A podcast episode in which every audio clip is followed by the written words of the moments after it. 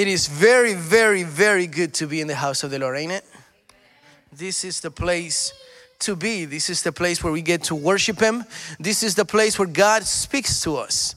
And what do we do when what God speaks to us? We got to embrace it. We got to hold on to it because that is what's going to feed us for the rest of the week. I don't know if you had uh, heard your preaching on a Sunday morning, either when the pastor preaches or, or anybody that preaches here, uh, and, and you're like, man, that was such a good word, but what else is there in it? And you keep reading into it or you listen to it again and, and you just want to keep and continue. Um, I, was, I was hearing uh, the, the pastor's preaching of, of the last couple of weeks ago, and even though I heard it, I keep laughing at the same jokes. You ever, uh, and I keep, uh, oh, I didn't hear that the first time. And, and you know, the Word of God is so amazing because I, I don't know if you, you know, I, I think we said there was nobody here for the first time, but if it's your second time or 3,456 time, you'll notice that a lot of verses get repeated. A lot of messages like, oh, I heard that preaching not too long ago, at least on those verses. But God always surprises us. God always has something new that He wants to speak to us. Now, if we come with the mindset of, oh, I heard that verse before, I'm skipping this one. Oh, I heard that word before. Uh, God is not going to give me anything new. Then we're just going to leave the same way we came. And God is like, No, I brought you here to be able to speak to you, to be able to make you grow. How many say amen to that? Say, Lord, wake me up to hear your word this morning. Amen. Now, um, I guess my wife knows this, but most of the time, the preachings that God gives me is always going to be related to either something that goes on my daily life or a word that I read and then I can match it to something that's been happening to my life. So every preaching usually comes to me first, God speaking to me, and then I start to write on it and then I get to share it with you guys uh, I think every single time that I've, I've, been preaching here, I kind of give an update as to what my mother in law is doing at the house. Right? She, uh, for those that didn't get to hear this story, she, uh, uh, she was come to visit. She came to visit when we had our baby back in January. And she was supposed to stay for a couple of weeks, two months stop. And then the devil was like, nah, uh, and he brought a pandemic on us. And she stayed for till to, you know till now. It's been 10 months, Lord. And uh, finally, uh, the airport in, in Venezuela has been open, and she's set to leave this Thursday. Right now, I'm not gonna pull a Thomas, you know, unless I see it, I believe it. But that's, but that's the plan. So before all that happened, we have uh, we have an upstairs room. We had our baby, so she takes one room, our master bedroom, and there was an there was an empty room. So when she was gonna come, we decided we were going to furniture the whole room. So we bought a brand new queen bed and uh, queen mattress and uh, everything. So for the for the very few weeks that she was supposed to be, I wanted her to be super comfortable. So she had um, everything new, uh, lamps, everything, all nicely set. And as I was uh, thinking that she's leaving and, and being super, super sad, you can't tell, but on the inside, I'm crying. And I was like, what am I gonna do with that empty room now? You know, I started thinking, like, you know, am I gonna make that into an office? Is that where I'm going to take naps? You know, when our baby doesn't let me sleep at night, you know, is that where Jennifer's gonna kick me out when I misbehave? What am I gonna do with that upstairs room? Because it's empty now, or it's going to be. I'm looking, I'm, I'm prophesying, it's empty now. and I said, What am I gonna do with that empty room? And as I was thinking that, I felt like God was speaking to me. How about, how can I fill your empty room? And I started thinking, when Jesus was said to be born in Bethlehem and he was looking for an empty room to fill, he needed an empty room. And the Bible said that there was none. None. And he was born in a merger. Mergin? What's the word? Manger. They changed it on me.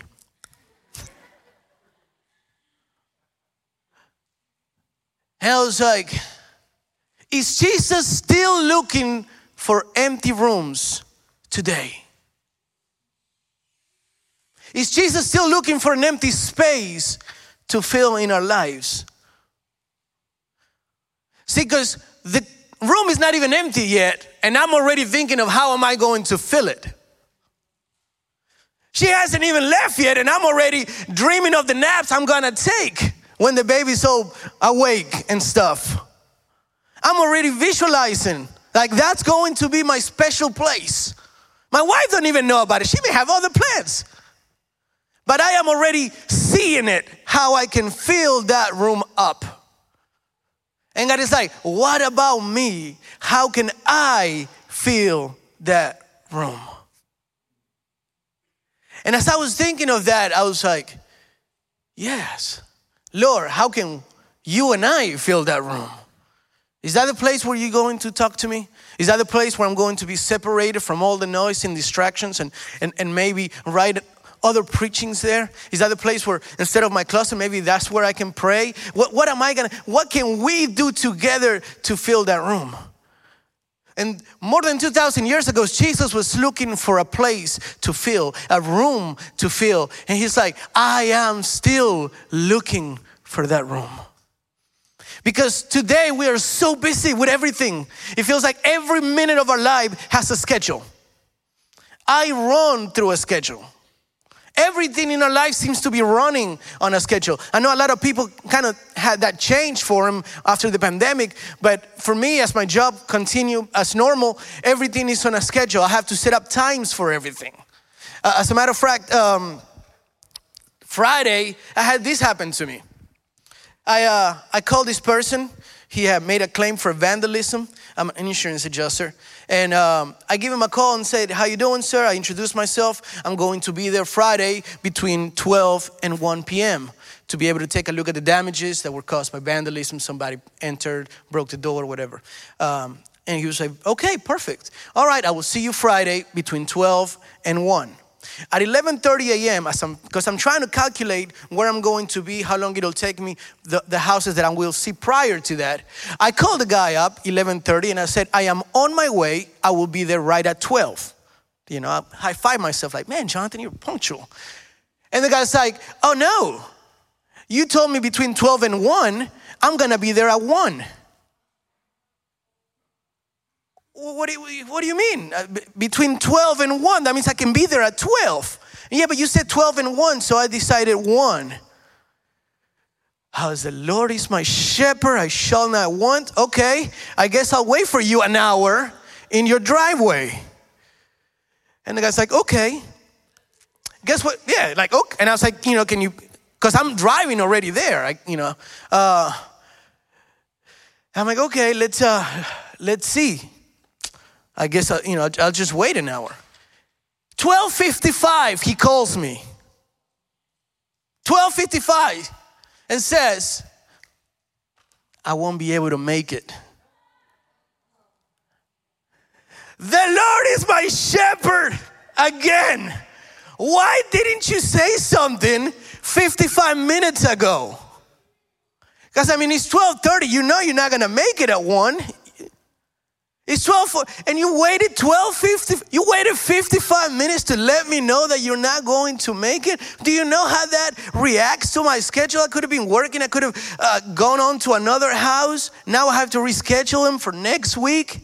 It messes up everything because we are set to live on a schedule. This is what I'm going to do. This is what I'm going to do tomorrow. If I have free between 3 and 4 p.m., this is what I'll do. From 7 to 8, this is what I'll do. And everything runs on a schedule. And when something comes out empty, when there's nothing for us to do, we fill that time up. Don't we? Or is it just me? We always have something that we have to do. I mess with my wife that, uh, like, babe, what did you do all day? Because I know what it is to have Luna. You know, I take care of it 20 minutes and I'm already thinking of going to work for the next 12 hours. So I can imagine taking care of a baby that's nonstop all day.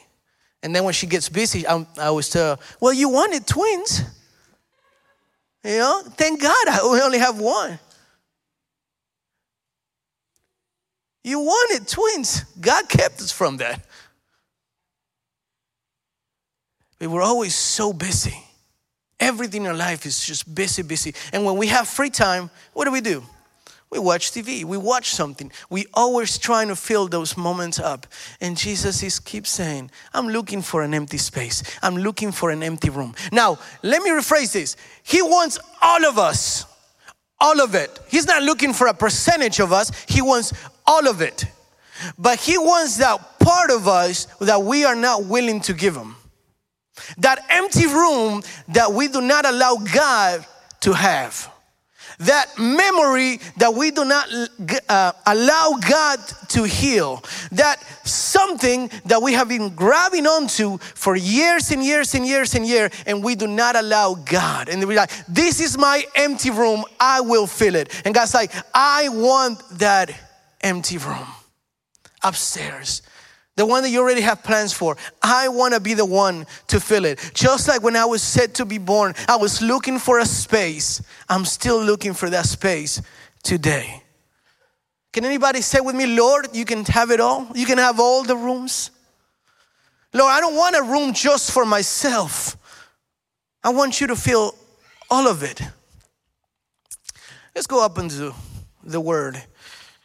Man, I have 23 minutes two hour preaching on 23 minutes. Let's see how that goes. Book of Genesis, chapter 37. We'll read 31 to 35. We all know the story of Joseph, how he brothers sold him. He ended up in Egypt. We all know that story. Raise your hand if you know that story, if you heard that story before. Chapter 37, verse 31 says, Then they got Joseph's robe, slaughtered a goat, and dipped the robe in the blood. They took the ornate robe back to their father and said, We found this. Examine it to see whether it is your son's robe. He recognized it and said, It is my son's robe. Some ferocious animal has devoured him. Joseph has surely been torn to pieces. Then Jacob tore his clothes, put on a sackcloth, and mourned for his sons many days. All his sons and daughters came to comfort him, but he refused to be comforted. No, he said, I will continue to mourn until I join my son in the grave. So his father wept for him. Close your eyes right there where you are. Father, I just want to thank you for the privilege of coming before your church. Your church that was bled, the church that was cleansed by your blood. Jesus, I just want to thank you for the privilege of being used by you. And Father, the way you put this word in my heart, let me be the one to share it with him. In Jesus' name I pray. Amen. Amen. We all know the story of this how Jacob's favorite son, the one with the uh, color clothing, the one that was daddy's boy, he was hated by his brothers. His brothers did not like him, they were jealous of him. So his father decided, I'm, I'm gonna try to fix this situation somehow. Maybe if I bring him, if I send my son to, to bring them food, you know, they'll, they'll see that he's, he's not so bad. Yeah, he's got dreams and stuff. And yes, on his dreams, all his brothers and I serve him. Kind of a ego thing to say, but you know, it's my boy. Maybe if I send them their way, they can see that he's not so bad. And when he went that way, their brothers had another plan and they said, let's kill him. And then it was like, no, maybe that's too much. Instead of killing them, let's just sell him. And when Reuben came and said, What did you guys do? What am I going to do? What are we going to do? How are we going to sell this to our father? So they had a plan. They cover his clothing with blood and basically left it up to Jacob to fill the rest of the story. Now, now they didn't say something happened to him. They just say, "Hey, we found this. What do you think that it happened?" And then Jacob filled the rest of the story. Oh my gosh, he was killed by a lion. He was killed by a wild animal. Oh, he was torn to pieces. Can you imagine? Does that ever happen to you? When you think you saw something or when you think something happened and then you feel the rest of the story? And if I, like, guess what happened to me? Oh my God, what happened to the truck? Did you get in a wreck? No, come down. I found $5 in my pocket. But we're always thinking of the worst. So when something happens, like this year, the pandemic happened, and everybody was like, oh my gosh, I'm gonna die. This is the year I die. No, we're still here. Now, I know a lot of people did pass away, but if we're here, that wasn't you. That means God kept you from it. That means God saved you from it. But in our mindset, the devil is always throwing these darts where we're trying to fill the story of how negative things will go. And God is like, how many times I gotta remind you that I am your shepherd, that I am the one to save you, that I am the one to take care of you, that I am your father, that I will always take care of you. Now, Jacob didn't say, Oh man, that is weird. What happened? I wonder if he's all right. I guess we'll wait a couple of days and see. It doesn't say that Jacob said, that I will not lose my faith. Maybe he escaped. Maybe he's all right somewhere. Maybe he found a girl and married her, saving that from a lion, whatever. He did not think of something positive happening. He thought the absolute worst. How many times does that happen to us? Always thinking the worst is yet to come. The worst is going to happen. The absolute most negative thing will continue. I have a headache. he must be a tumor. Where did that come from? No, you had really bad fajitas last night. You know, my mother in law, who I love, right, has that. Every time we say something like, oh man, I have something on my knee. I had a boy in my neighborhood that had that, they had to amputate his leg. Where did that come from? Why? I'm telling you, that's what happened. I'm like, that's not happening now. I play soccer after three years. That's what happened. But we always think of the worst things that could happen. And Jacob had this. They didn't, they didn't tell him what happened, he just filled up all the spaces. But can you imagine what Joseph, um, what Jacob felt like? Can you imagine what Joseph's room felt like? Because now there's an empty room, or should I say, an empty tent. Can you imagine all the memories? Can you imagine Jacob walking by the tent and seeing that empty room and thinking, What did I do? And blaming himself and say, Maybe if I hadn't sent them, he would still be with me. Maybe if I wasn't such a favorite father to him, maybe his brothers wouldn't would have protected him. Maybe something would have happened. And, and, and all he's thinking is just how to blame himself. Look at to his reactions.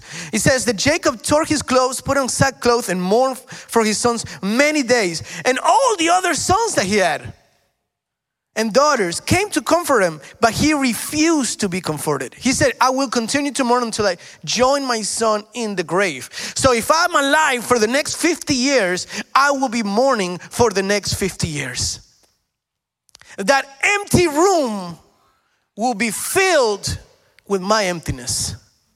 That empty room that Joseph left, that empty tent that Joseph left, I will fill it with sorrow.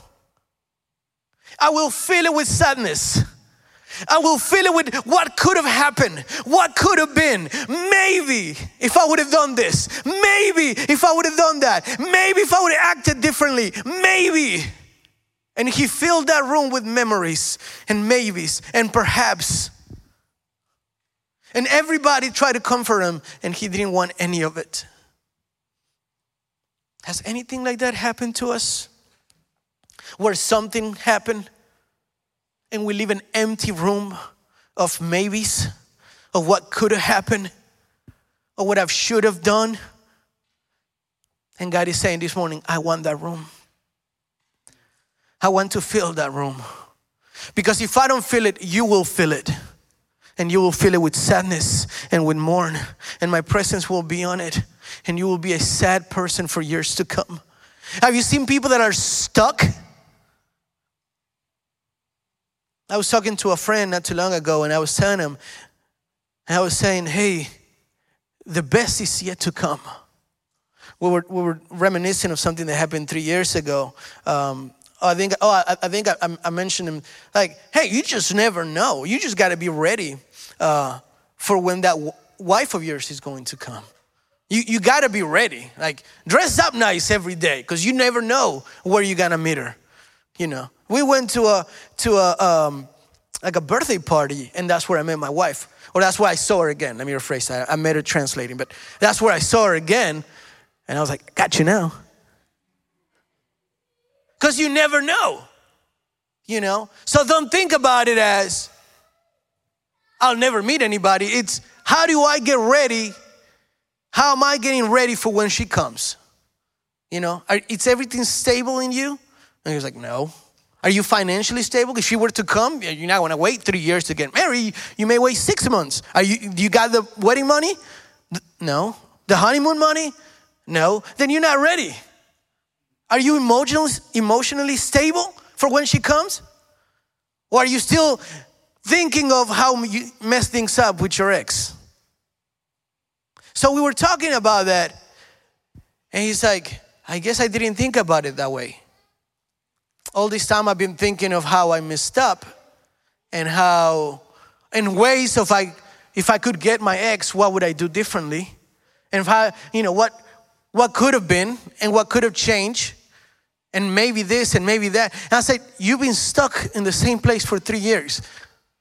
Do you want to spend the rest of your life thinking that the best happened three years ago? Or do you want to get ready for the best chapter of your life? Because the soon to be wife of yours is waiting for you to get your stuff together so she can meet you.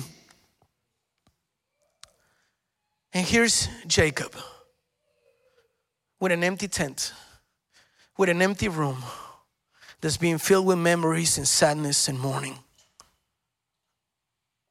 wondering what could have happened. What could have? We don't want to be. Man, I got 10 minutes left. We don't want to be put in that situation where we got tents in our lives and rooms in our lives filled with regret, filled with what could have happened if I would have done this. God wants you to give that room and that tent for Him to fill, for His presence to fill. The Bible says that He makes things new, that His mercies are new every single day. I'm not saying you did good. Saying you did well. But God is saying, I've forgiven you. It is time for you for, to forgive yourself. It is time to move on. You cannot be stuck in the past. We do not want to let this pandemic continue for the next 20 years. Can you imagine living in a pandemic type mentality? Like everything, like there's a solution, the, the air clears, and we no longer have to wear mask, and you're still the only one wearing just in case it ever comes up again. God wants to set you free and free indeed out of everything. It's so good to come to the presence of God and worship Him and, and listen to the word, but it's also so good to let God break through us and break us through and say, I've been searching throughout your house and I see there's an empty room. It said, okay, if I go in, or do you have plans for that room? And years, I'm gonna accelerate this thing. And years happen, he's still like this. But now he's trying to fill his room doing something else, and, and I will get to it. But there's a hunger and he sends his, the rest of his sons, Joseph's brothers, down to Egypt. And if we all know the story, if not, you got to read it. It's an amazing, amazing story. And Joseph is now in charge of everything in Egypt. And he sees his brothers and he says, Where is, is this it? Do you have a, a father? Is there another, a brother of young? He's like, Yes, our minor brother, the youngest one. But man, he's untouchable. He's like, I want that one. I want that younger brother. That's what Joseph said. I want that younger brother. You guys want food? I don't believe you. I think you might be spies for all I know. I've seen too many movies. You guys look like spies. So, if you want all this, I'm gonna need that younger brother. And they went back and they were like, How are we going to do this? Because our father is not going to let him go. See, he lost Joseph. He's not willing to lose Benjamin. So he's holding on to it. In Genesis 42 36 to 38. After they came back, this is what he says. They talk to him. They say, Father, this is, this is what Joseph wants. They don't know this is Joseph, their brother. This, this is what the man in charge wants. And their father Jacob said to them, 36, You have deprived me of my children. Joseph is no more, and Simeon is no more, and now you want to take Benjamin? Everything is against me. Then Reuben said to his father, You may put both of my sons to death if I do not bring back to you. Entrust him to my care and I will bring him back. But Jacob said, My son will not go down there with you. His brother is dead and he's the only one left. If heart comes to him on the journey you are taking, you will bring my gray head down to the grave in my sorrow. Can you see Jacob's condition?